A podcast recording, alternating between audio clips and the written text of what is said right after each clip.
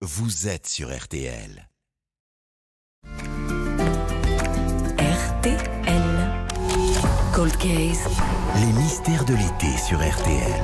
La justice ne baisse pas les bras depuis un an. Un pôle spécialisé dans les cold cases a été créé au sein du tribunal de Nanterre. Objectif, rouvrir des enquêtes classées faute de preuves. Des enquêtes qui datent parfois de plusieurs dizaines d'années dans l'espoir d'apporter évidemment des réponses aux familles. Ce matin, l'affaire Jennifer Marie. En 2001, dans un quartier de Reims, Jennifer, 14 ans, est retrouvée morte chez elle, poignardée. Sa mère découvre son corps en plein milieu du salon, deux heures seulement après la sortie du collège. 22 ans plus tard, malgré plusieurs suspects, le meurtrier court toujours. Dimitri Ramelot, notre correspondant sur place, nous replonge au cœur de ce mystère. Nous sommes le 20 mars 2001 à Reims. Jennifer, 14 ans, qui a fini les cours, rentre à la maison où elle vit avec sa maman et ses frères et sœurs.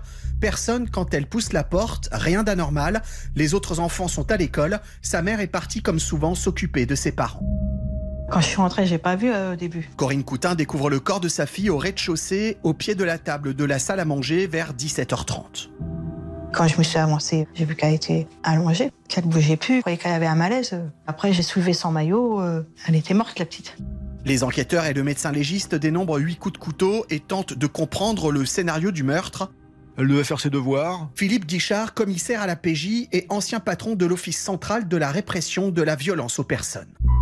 Il n'y a pas de traces de désordre particulier. euh, on se dit que probablement, euh, soit la porte était ouverte, euh, ou alors quelqu'un était à l'intérieur, ou euh, elle a ouvert à quelqu'un qu'elle connaissait, ou probablement l'auteur des faits, elle l'avait déjà rencontré. Seuls indices sur la scène de crime, la flaque de sang dans laquelle baigne Jennifer et une carte de visite près du frigo. Oui, une carte de visite, détail important, j'imagine, hein, Dimitri. Les policiers de la PJ de Reims vont alors tenter d'identifier évidemment des suspects. Première personne sur laquelle se penchent les enquêteurs, la mère de Jennifer. La veille du meurtre, une grosse dispute a éclaté avec sa fille à cause des résultats scolaires. Jamais j'aurais fait ça. J'aimais trop Jennifer pour le faire déjà. Mais les enquêteurs retrouvent surtout l'arme du crime dans le linge de la maman, l'un de ses couteaux de cuisine. Son ADN est sur le manche, celui de sa fille est sur la lame. Maître Emmanuel Ludo, avocat de Corinne Coutin. On va immédiatement penser que c'est la maman prise d'une colère subite, euh, incontrôlée, qui a assassiné sa propre fille et on va la mettre en garde à vue parce que on avait tous les ingrédients. On avait la vie dissolue, on avait la famille qui s'entendait pas, euh, voilà. Corinne Coutin est finalement mise hors de cause. Ses parents confirment qu'elle était avec eux à l'heure du crime. La PJ s'intéresse alors à l'un de ses amants, un viticulteur marié et père de famille, notable de la région. Selon elle, il aurait pu vouloir se venger, car l'as de cette relation, elle l'a menacé de dévoiler son infidélité au moyen d'une sextape, et c'est justement là où elle rangeait ses cassettes vidéo que l'arme a été retrouvée, maître Emmanuel Ludo. Le jugement a pensé qu'effectivement, il se serait vengé. Une vengeance se serait mise en place d'une façon différente, parce qu'on sait très bien qu'on serait immédiatement arrivé à lui. Le viticulteur qui nie le meurtre reconnaît être passé plusieurs fois chez Corinne Coutin l'après-midi même. Il a déposé une carte de visite dans la boîte aux lettres, carte retrouvée près du frigo. Il est mis en examen pour meurtre et incarcéré, mais libéré six mois plus tard. La PJ retrouve un ticket de consommation dans un bar à une heure qui le disculpe totalement. Bon, Dimitri, il n'y a donc euh, plus aucun suspect derrière les barreaux. Cette affaire, elle a donc été reprise par le pôle de Nanterre spécialisé dans les cold cases. Qu'est-ce que ça peut changer? Au-delà d'une relecture du dossier avec un nouveau regard, principal espoir pour les enquêteurs, une tache de sang et donc un ADN retrouvé sur le jean de Jennifer, maître Emmanuel Ludo, avocat de la maman. On a des résultats, on sait que c'est un homme, mais on ne sait pas qui c'est, et il n'est pas fiché. Il faut attendre que ça bâche.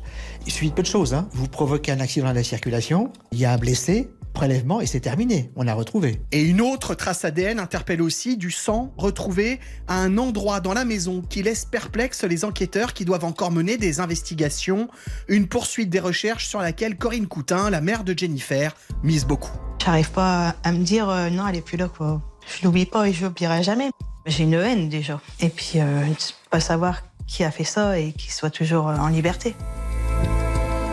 Corinne Coutin a quitté Reims pour habiter désormais dans un département voisin en attendant l'appel qui la préviendra que le coupable a enfin été confondu 22 ans après le meurtre de sa fille.